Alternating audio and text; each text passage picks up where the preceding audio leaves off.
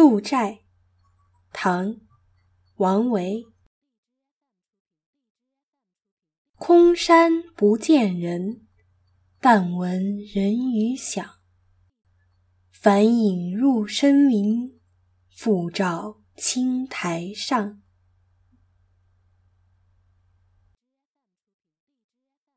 下面是我对这首诗的英文翻译。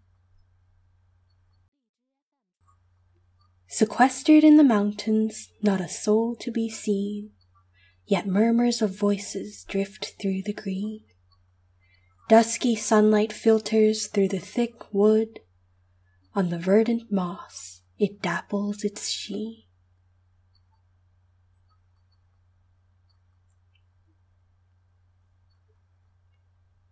下面是着名翻译家许渊冲先生的译文。 The Deer Enclosure. In pathless hills, no man's in sight, but I still hear echoing sound. In gloomy forest peeps no light, but sunbeams slant on mossy ground.